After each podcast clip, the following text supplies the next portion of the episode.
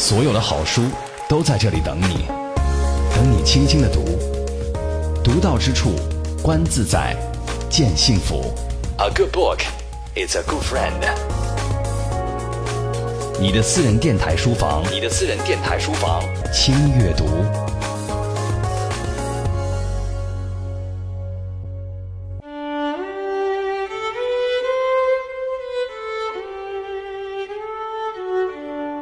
疯癫笔记，我在美国精神病院的实习经历，记录了美国一家精神病院里的日常，展现了美国隐形暗淡的一面。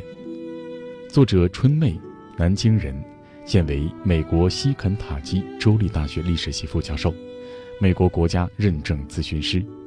在本书当中，作者向现代精神医疗体系不断发问，也贯穿了自己一段伤痛的心路历程。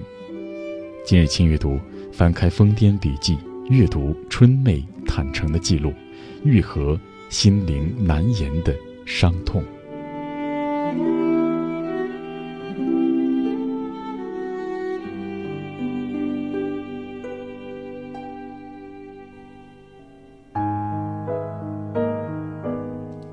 以阅读的名义释放思想的力量，这里是轻阅读，我是周薇。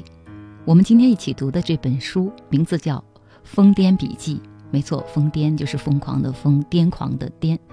一本疯癫笔记当中，记录的是这位作者在精神病院里实习了七百个小时之后他的体会和他的所见所闻。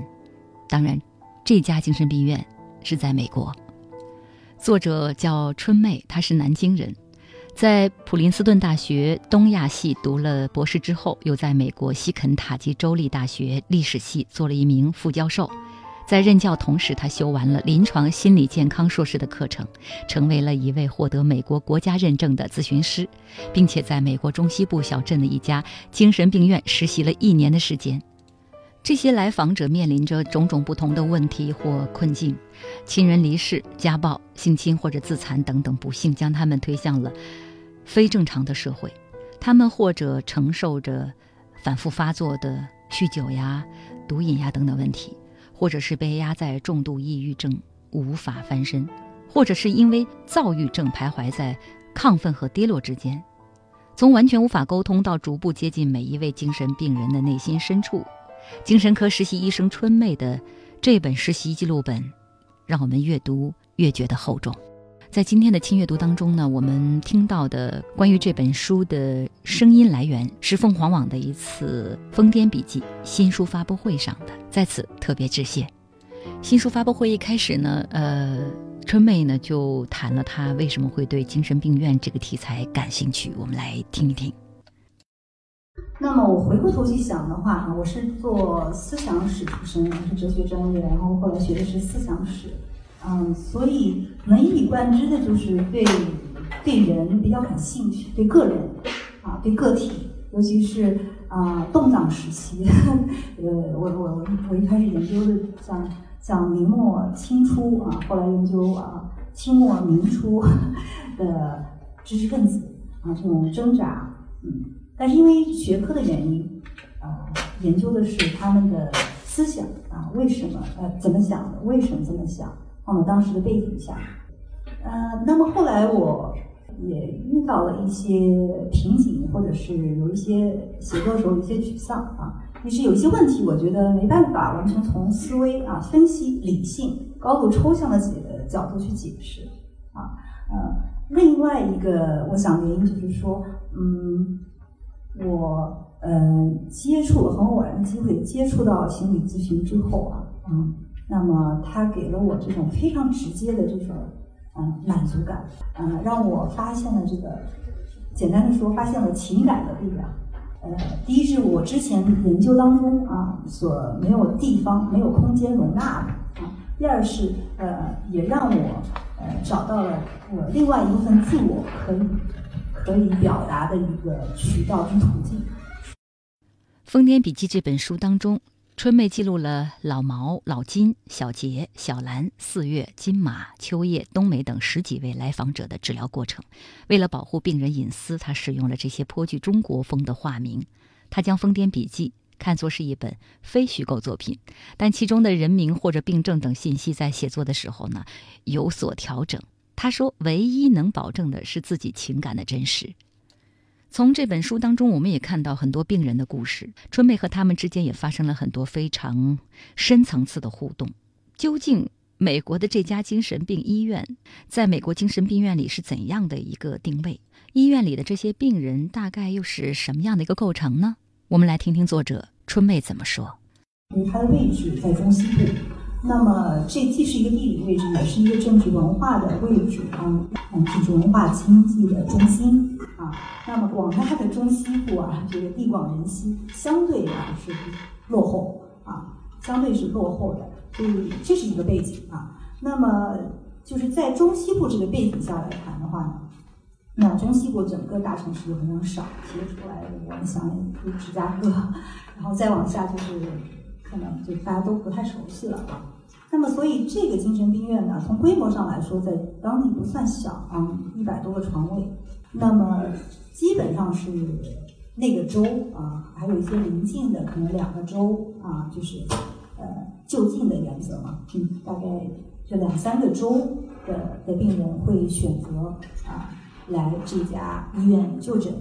它的组成的话呢，比较混合啊，有一些呃很多是急性啊病症，急性就是说呃大概只待一周左右的啊，比如说像青少年啊出现一些呃，比如说在学校有暴力倾向啊，在家里会与父母进行冲突啊，自残或者自杀。他们的这个病情稳定下来啊，那基本就是要出院啊，这是有一类，嗯，那也有长期的啊，比如说呃青少年的性侵病人，那里要待到啊半年以上，半年到一年啊，这是属于最长的。那里也是有呃，应该是六个病史，还有青少年的这个性侵是男的啊，还有专门给女女女女性侵犯的。嗯，他们是待的时间最长的。那青少年还有一个科室是这个毒瘾和酒精戒瘾戒瘾的科室，啊，那么还有第四个应该就是呃，就是按年龄分的话就是儿童，啊，儿童的，这也是一个综合科室。嗯，那么还有再往上就是成年了，成年有一个戒瘾，呃，也是这个酒精跟毒品。然后还有就是老年，老年也是个综合的啊科室，嗯，所以基本上是混合了这个急性跟这个长期跟短期，啊，所以嗯主主要看是年龄段跟他的这个病情。轻阅读，独到之处，分享阅读的无限可能。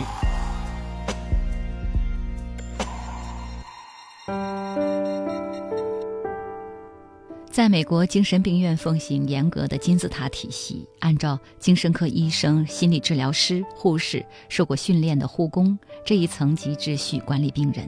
相比于专业性更强、侧重药物治疗的精神科医生，心理治疗更注重病人的心理治愈。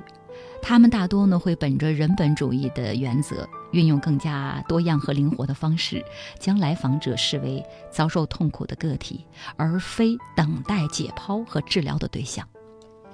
谈及呃真正接触到精神病人之后，有很多会超出心理预期的这些内容的时候，春妹说，因为来自文化的冲击非常大，这一方面呢跟她个人的背景也有关系。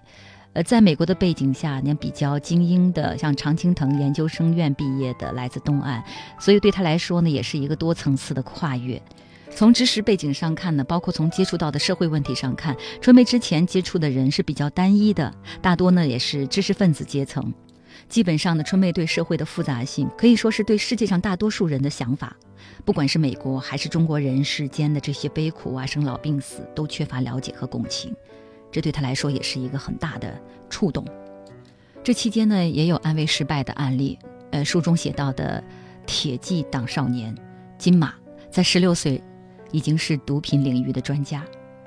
呃，他的描写非常形象：一条阿 Q 式的小辫儿挂在脑后，眼底一滴巨大的泪痕刺青，整个上身被密密麻麻的纹身覆盖，而且他满口都是脏话，开口便是咆哮。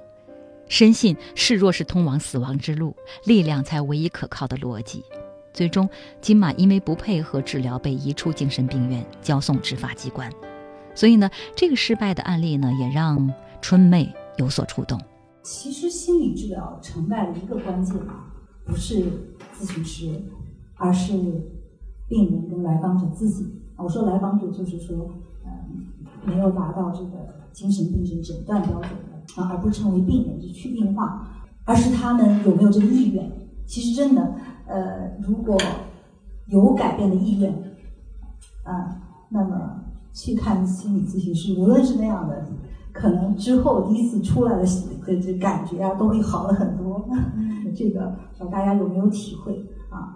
这个当然是一一一个小笑话。呃呃，但是，所以意愿，但是一就是你有没有这个意意图，自己想要改变是非常非常重要。所以在金马这里很困难，因为他完全没有，嗯，这个所以对我们来说非常困难，嗯，他是非自愿被被法官勒令到这里，嗯，而且在那个群体当中的影响力很坏，就是对别人的这个态度啊有影响，他公开的挑衅，嗯，因为我们有很多团体活动。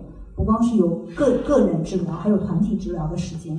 嗯，那么对我的态度，当然还包括啊，就是我的性别、种族，呃，这个这个外来人的身份在里面。如果换作是另外一个性别种族，可能稍微会好一点。这里是轻阅读，我是周薇。今天我们一起分享的是一位在美国工作生活的南京姑娘春妹的作品《疯癫笔记》。我们都知道呢，在中国的精神病院呢，很少有心理咨询师的介入。那至于这一点的话，春妹呢也会在新书发布会上呢跟大家说了说。据她所知，在美国精神病院会是一个什么样的治疗过程？据我所知，呃，美国这个是双管齐下的，这个跟程度没有关系，没有，好像没有，好像不会认为说这个病到一定程度，心理治愈就。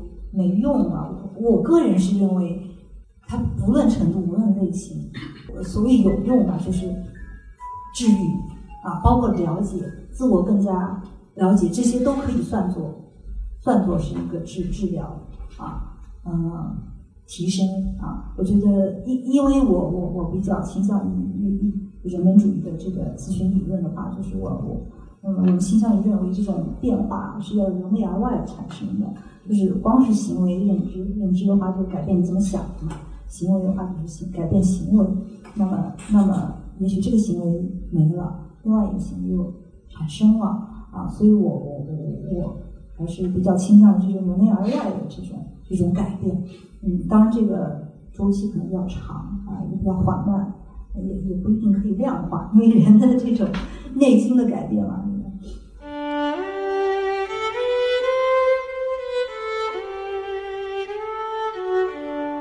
《疯癫笔记》，我在美国精神病院的实习经历，记录了美国一家精神病院里的日常，展现了美国隐形暗淡的一面。作者春妹，南京人，现为美国西肯塔基州立大学历史系副教授，美国国家认证咨询师。在本书当中，作者向现代精神医疗体系不断发问，也贯穿了自己一段伤痛的心路历程。今日轻阅读，翻开《疯癫笔记》，阅读春妹坦诚的记录，愈合心灵难言的伤痛。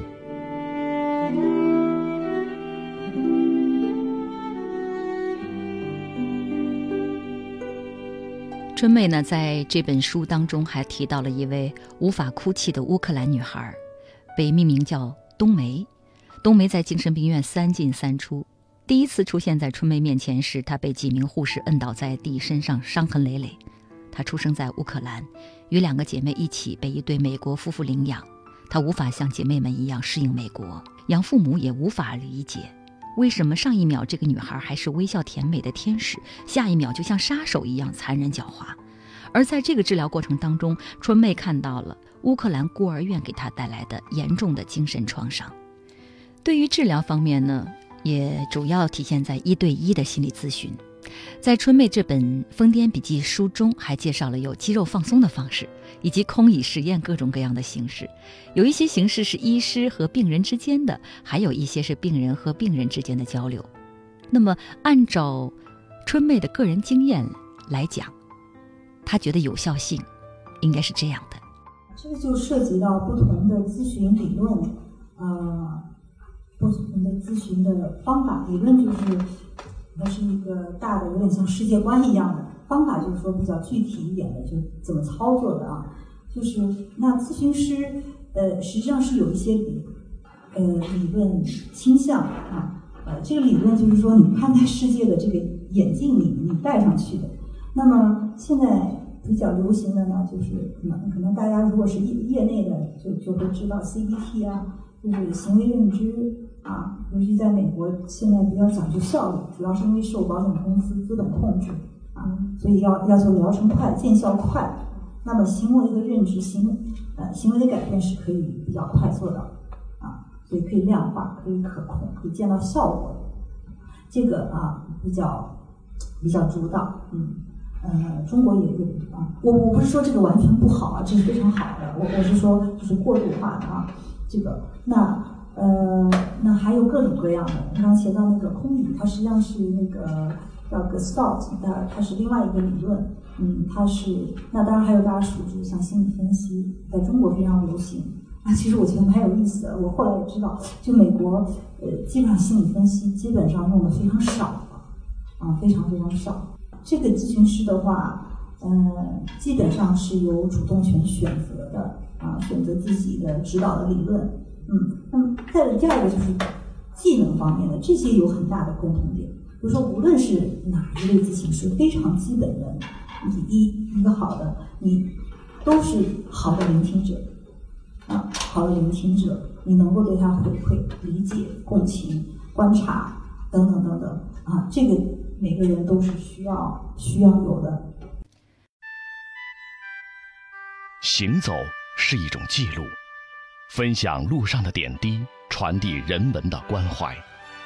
人在旅途，精彩对话，和你一起释放思想的力量。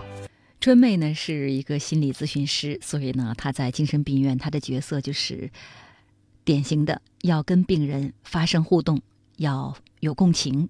那么在处理病人的时候呢，春妹的内心也会有挣扎或者是疑问，比如面对书里的一个人物婴儿。婴儿呢，她是一个酗酒的女人，所以呢，究竟是要更多的同情他，还是应该对他的不加节制进行谴责，或者说是道德评判？我们来听听春妹是如何来处理婴儿这样的病人。就是一是就前面提到的，就是说哪一种方法去去针对这个病人最好啊？有有比较实际的、实用的，有有比较深入的，还还有一些就是。还有一种就是说，我作为治疗师，跟我作为一个人普通人啊的想法，这个时候也会有自己的想法，就是说啊，突然有有个声音会提醒我啊，就说哎，这个人他怎么做了？为什么对自己的人生如此不负责任啊？做了这么多啊，对自己的身体、对对自己的亲人啊，呃，我我是应该谴责他，就是指出他的这个这个不负责任的行为。对自己还是应该最大程度上的嗯站在一起啊或啊，但是基本上一个咨咨询师的立场都是和病人站在一起，站在一起不是说呃呃无条件的说你做的都是对的，不是这个意思，就是说在情感上啊，在在处境上，在立场上是以病人为第一为中心啊，就是无论他是。再大的罪犯、毒毒贩，还是伤害过别人，还是性侵者，嗯，那么是应该站在啊来访者、病人的角度啊，无论他在婚姻中谁对谁错，那如果是单方啊出轨的也好啊，那么他来，那么他在这个过程当中呃体会到的绝望啊无助，那么这是真实的，那么我与他这样的情感共情，我想。这个进入心理咨询这个新领域和和写作，那这两个对我来说都是新的啊事情啊。我觉得又找到了一个让我能够觉得满足感非常深的一个一个一个事情。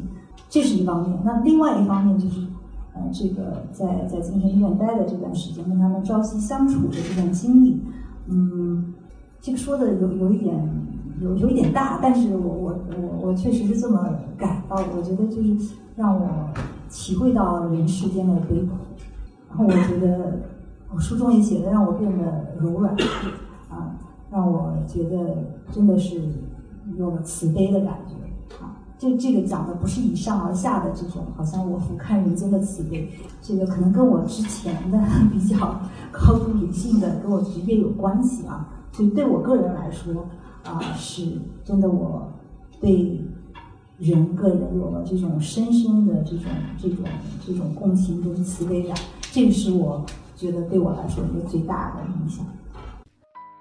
我们从《疯癫笔记》这本书当中呢，也感受到了作者春妹在帮助病人的过程中，她也在进行自我疗愈。因为丈夫因病意外去世，使她陷入严重的抑郁症。这些美国病患的经历就像是一面面镜子，映照出他内心深处的悲痛和无力。结束了一年实习之后，他感慨道：“人类并无法从根本上战胜悲伤、孤独、焦虑、疾病或者死亡，唯有与世和解，与己共存。”在这个过程当中，他也感受到自己逐渐变得柔软，心里从此多了慈悲二字。好，这里是轻阅读，我们在今天节目的下半环节当中特别节选这本书第五十七页的这个章节“生命不可承受之重，抑郁之伤”，由我为大家朗读。在朗读当中，我们也可以更加深入的了解到作者春妹提出的何谓非常，何谓人性，何谓灵性。这样的问题，或许我们应该记住春妹说的这句话：也许我的使命，就是做一个荣格口中的受伤了的治愈者吧。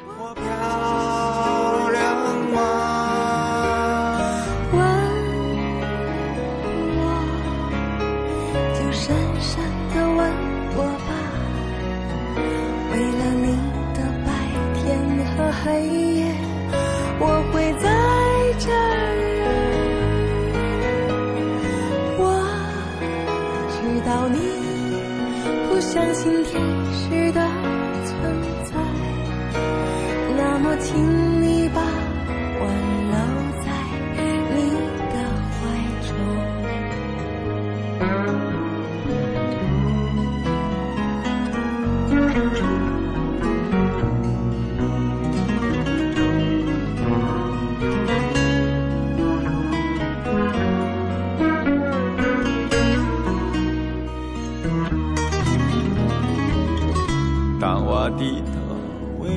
笑时，你仿佛说：“亲亲，要喝点什么吗？”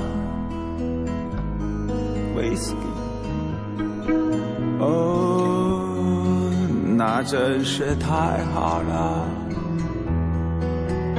我正愁得睡不着呢。干了这杯酒，我想要。你能不醉？问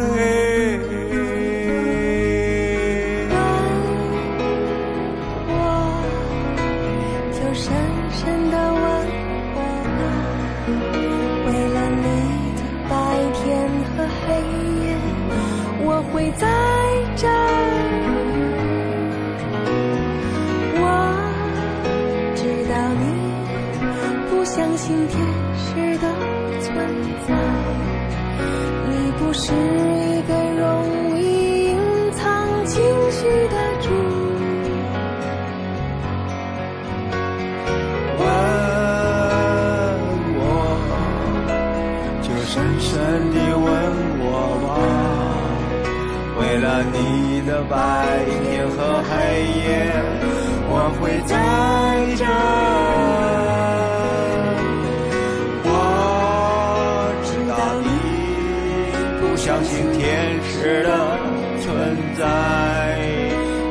请你把我搂在你的怀里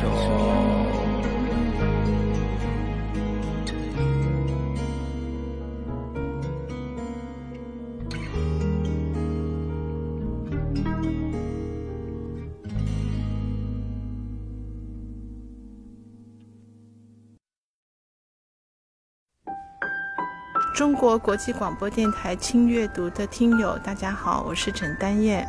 呃，对一个作家来讲，阅读仍旧是一种梦想。阅读能够带着一个作家去到他梦想的土地，把虚构和现实放在一起，把小说和地理放在一起，这是我的幸运。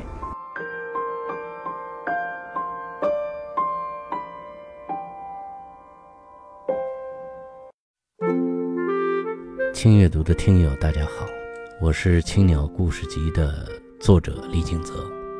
这是一本什么样的书呢？这本书对我来说，就是一个我的私人的博物馆，其中收藏着我觉得非常有意思的旧物和旧事。我不知道你们是否喜欢，但是我想在这里。你会和任何一个博物馆一样，能够发现这个世界还有着这么多多种多样、神奇的新的可能性。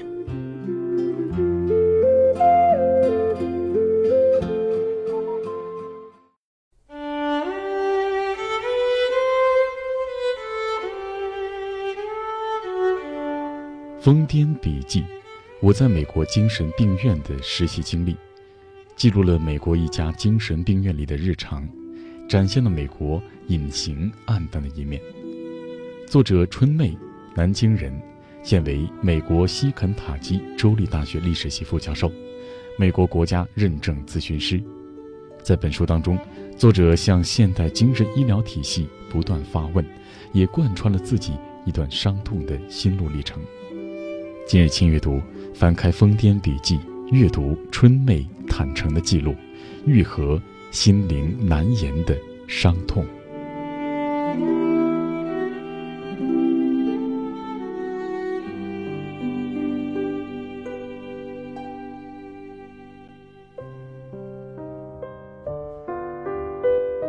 生命不可承受之重，抑郁之伤。作者：春妹。将水做酒般的豪饮，沉醉无需酒精的灌溉，清醒也只是神话中的过场，和过往的战斗是断臂求生的惨败，人性的较量。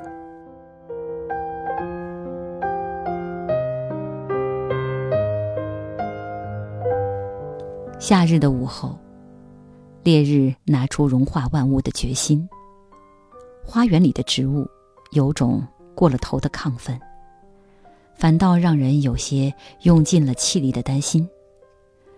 我的目光停在了一个新患者的病历上：婴儿，重性抑郁障碍加酒瘾双重诊断，需要同时接受药物和心理治疗。和大部分人都曾有过的抑郁情绪不同，抑郁症是需要医治的心理疾病，有着严格明确的诊断标准。常见的九种症状包括：每天大部分时间心境抑郁，丧失兴趣或愉快感，食欲和体重改变，几乎每天失眠或嗜睡，精力丧失。无价值感和过度内疚，犹豫不决或注意力减退，反复出现的自杀意念或一次自杀企图与计划。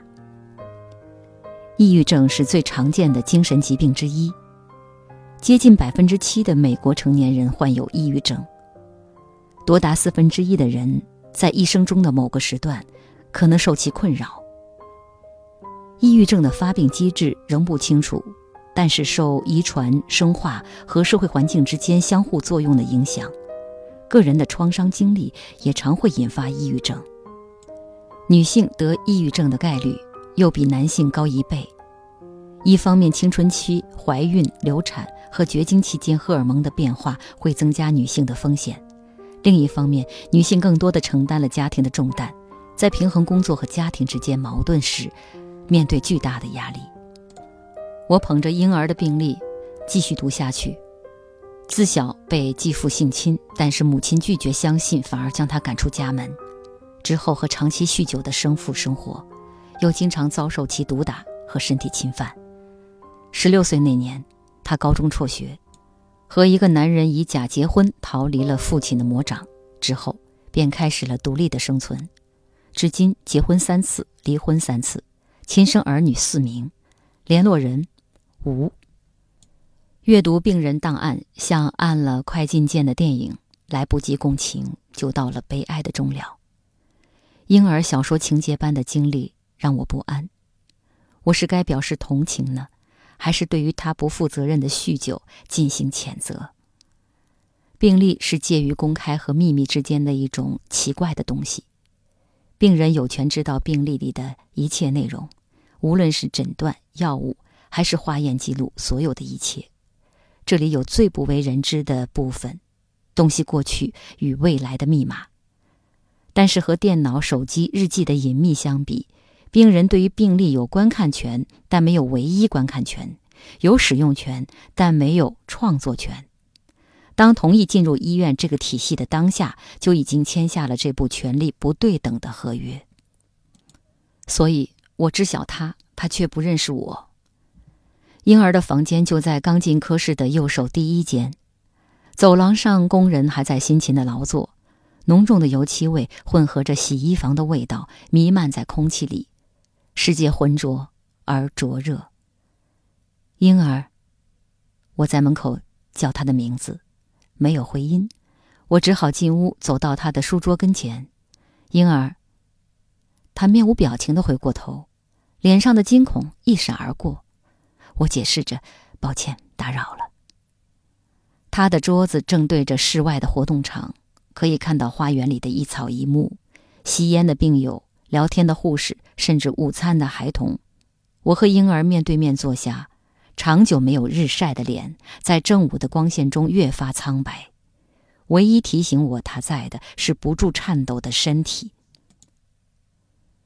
我不知道还值不值得活下去。他的声音像灵魂脱壳的躯体，了无生气。只有那么短暂的一两天，我会感受到活的快乐。这片刻的愉悦和之后几个星期、几个月的黑暗相比，值得吗？抑郁症是诡秘的蛊术，无色味的渗入骨髓，生命之花就此无声息的谢了。它毫无征兆，自此亲情友情皆是痛苦，喝水咀嚼也成负担，一病垂死。万念俱灰，婴儿此时还在酒精的戒断中煎熬。从十几岁离家开始，婴儿已经有二十多年的酗酒史。他的世界里没有亲友，没有工作，没有信仰，只有酒精才是唯一不变的依靠。孩子已将他的电话号码屏蔽，无数次的借钱、允诺、背叛，伤人无数。沃德嘎是以毒攻毒的绝望。麻醉自己以抵抗痛苦的唯一药方，每日好饮到深夜，终于睡去。醒来已是午后，不用面对清晨的阳光、鸟鸣或是邻家婴儿的哭泣。然而酒精的抑制效果又让他跌入更深的谷底，愈发绝望，只好再次捧起酒瓶，日复一日。每天就好像在晴天中等待阴雨。对我来说，晴天只是短暂的过往，阴天才是生活的常态。不爱不恨，无喜无悲。我对自己没有信心，对一切丧失欲望，任何简单的快乐都成了奢侈，就连我孩子们的欢笑，也成了心烦的对象。我也曾去过那黑暗的谷底，至今仍在艰难的攀岩。两年前的冬天，白雪皑皑的窗外。死一般的静寂，坐在候诊室里，我不知第几遍数着油画中的花朵。印象派的作品会如此写实。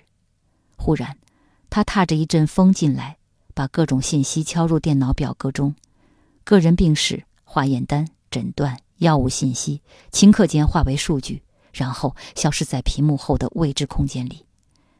在这个真实和幻象之间的世界。有设计了高耸入云的大楼却不手绘的建筑师，有操作机器人手却从未执刀的外科医生，还有在迪士尼城堡里与人握手交谈的白雪公主和七个小矮人。在那个白色拉帘的屋子里，我化身成零和一的数据，跌落凡尘，再不为一。来到医院第二周的时候，婴儿度过了最难熬的戒断期，颤抖也基本消失了。我睡了几个好觉，吃的也香，就是血压升高，是不是和我新服用的抗抑郁药有关呢？药物治疗通过化学反应改变患者的神经系统。调节激素含量影响患者的情绪，婴儿饮食和睡眠的改善说明药物在起作用。很多受过侵害的受害者都认为自己在某种程度上需要承担责任，他们不仅身心被极大的伤害，而且自尊心和自信心也受到了毁灭性的打击。我很高兴你不再那么闭塞，开始和人交流，这是一个非常好的变化。我知道这种如释重负的轻松感。可能大部分归功于抗抑郁药物的作用，并不完全是我们一周三次面谈的结果。我受够了，再也不能像现在这样活着了。他依然苍白的脸上新添了腮红和睫毛膏，仿佛也受到窗外夏日的感染而鲜活起来。我想回到那个曾经快乐的我，真正的活下去，而不是像行尸走肉一样残害自己的身体。婴儿反复强调自己要改变的意愿，我佩服他的勇气，在众多磨难后还未放弃的韧性。也许他并不知道未来会如何，应该怎样活着，又会怎样活着。可谁又知道呢？有勇气和过去说不，已经是迈出泥潭的一大步了。我经过病房的活动室，看到他和病友一起做作业，请教问题。这些作业对于高中没有毕业的他十分困难。在病房里，他和病友互相倾诉；在活动室里，他聚精会神，因为电影主人公的命运而悲哀哭泣。以我的经验，可以表达的痛就有了希望。有形皆有法，有感即有变之可能。相反，如果无形无相无感，那么抑郁症患者大多仍在谷底。我们能做的就是陪在身边，守在深谷，无论多久，无论多低，不要催促。我心悲伤，莫知我哀。无论是残忍的太软弱之类的批判，还是好心的你要坚强的鼓励，都可能成为将他们推入悬崖的最后一股力。可就当你觉得一切尽在掌控的时候，变化时常不期而至，不请自来。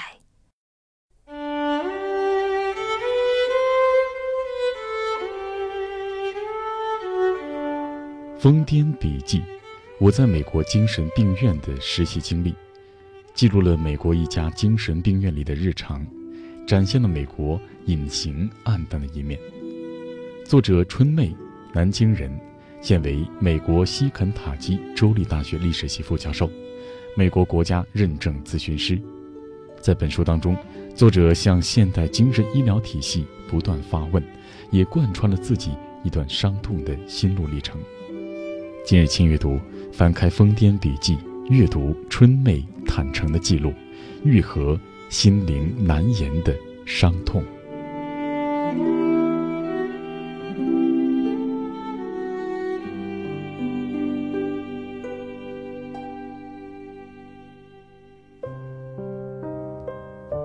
第四周的一天，婴儿快出院的最后一周，他突然抱怨前一天晚上失眠。服药之后才能够稍许入睡，于是我们的面谈就以放松、呼吸和冥想开始。婴儿的身体在不自觉的抽搐，他捧着头趴在桌上，表情痛苦。病人永远是最了解自己的人。婴儿已经给了我否定的回答。继续坚持下去，既有悖于治愈的伦理，也可能伤害到他。好像将一个不会游泳又没准备好的人推入大海。同时，创伤深重的人病情反复也属正常。短短几周不可能解决他所有的问题。也许我对于自己的治疗过于乐观，也许深究下去是为了满足我的好奇心，而非有助于婴儿的治疗。我提醒自己。那么你就从意象中出来吧，休息一下，尽量放松。这个幽灵的谜底，直到他出院也未揭开。我必须听从婴儿自己的声音，让他从这个恐怖的幻境中出来。但我还想另辟蹊径，也许我还想着那个幽灵。你愿意和我做一个空椅实验吗？空椅实验是格式塔疗法中一个最著名的技术，现在已被各种心理治疗理论广泛应用。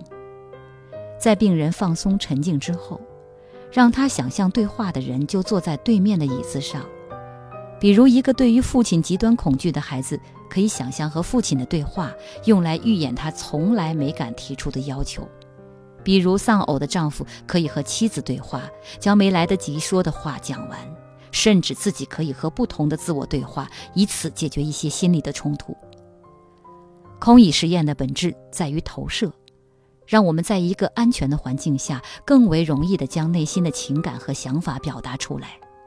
这些表达很多是自己不敢承认或不想承认的，甚至是不自知的。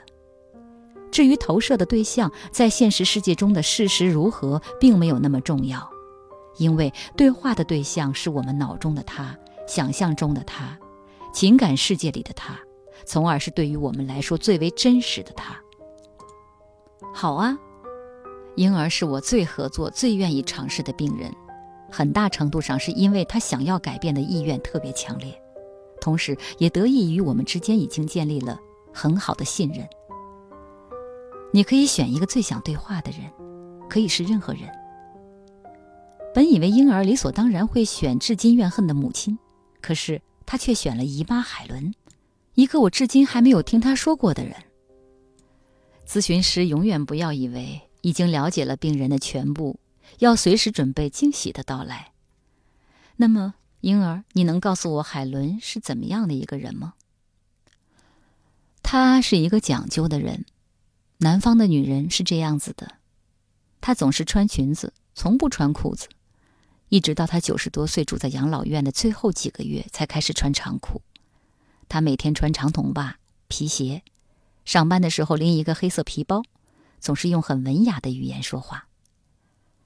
婴儿和往常一样，几乎不用怎么引导，就可以立刻进入场景，并且迅速和清晰地回忆出所有的细节。他是有着过人的记忆吗？还是曾在无数难熬的深夜里反复咀嚼这些久远的记忆呢？我没有问，这是属于我的好奇，与他无关。在你的脑子里想象一下，海伦现在就坐在你对面的这张椅子上，能说出他现在是什么样子吗？二三十岁的样子，穿一条黑色的裙子，白色上衣，上面有很多花纹，职业女性的样子。对了，我提到过吗？她一直是单身。没有，她直到最后一天还是处女，我坚信这一点。但她有男友，也经常去旅行。她有一个三件套的旅行箱，一个化妆盒。她有时候会坐灰狗大巴带我去旅行。有一次，他一早就到我家了，那是我那个夏天的第一次外出。我穿着一条粉色的裙子，有很多波波点的那种。婴儿的眼睛里闪耀着初夏的阳光，蓬蓬裙插上翅膀，在山花烂漫的小山坡放飞，而他的抑郁和恐惧就像山顶的雾气一样随风散去。很多心理学家认为，静坐冥想。能让病人沉浸于幻想的快乐场景中，无论是发生过的，还是假想出的，都可以诱骗大脑分泌出同样的激素，并帮助克服身体的病痛和心灵的创伤。越来越多的治疗师认为，不能简单的将身体看作是大脑的傀儡，认知也会被体验所影响，生理体验和心理状态间可以互为因果。借助电脑模拟产生的虚拟现实，已经在治疗恐惧症、焦虑症和 PTSD 中被广泛应用。